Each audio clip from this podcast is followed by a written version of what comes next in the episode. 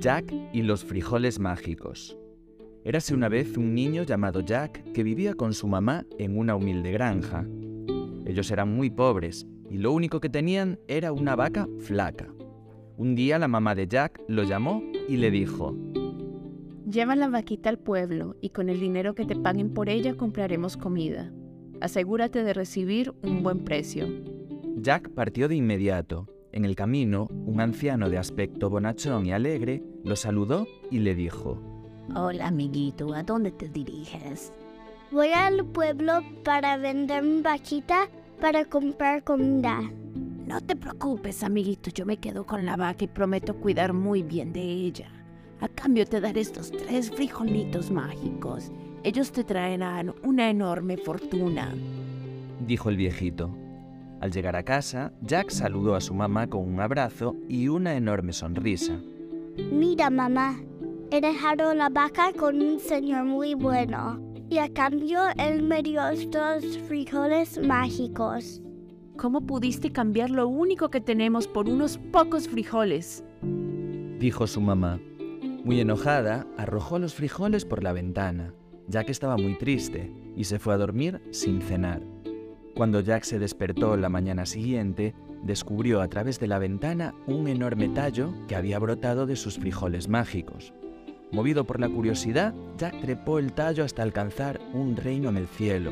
De la nada, apareció una pequeña hada azul y le dijo, Ese castillo que ves a lo lejos perteneció a un caballero y su familia.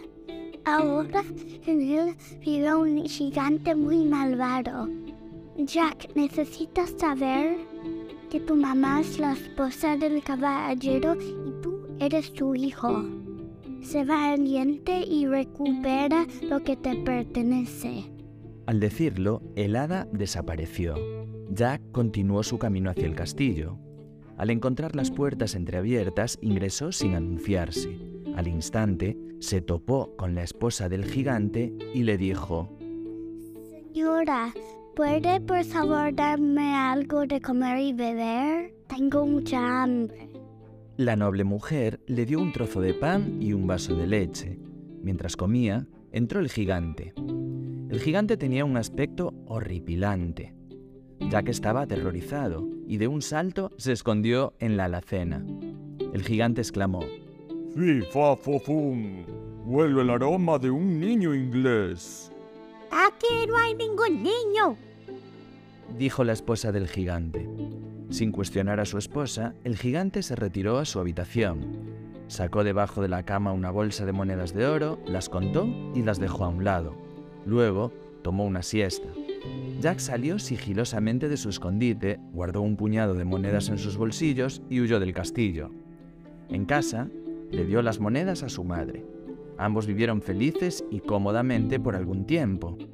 Cuando se agotaron las monedas, Jack volvió a trepar el tallo hacia el castillo del gigante. Al igual que antes, se encontró con la esposa del gigante. Ella le dio de comer y el gigante apareció mientras comía.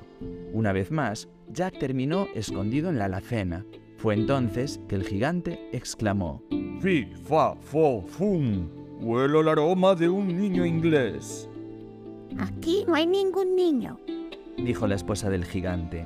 Un poco dudoso, el gigante se dirigió hacia su habitación para tomar la siesta, pero antes de marcharse le pidió a su esposa que le llevara la gallina y el arpa. La esposa regresó con una gallina enjaulada y un arpa mágica que podía reproducir las más hermosas melodías.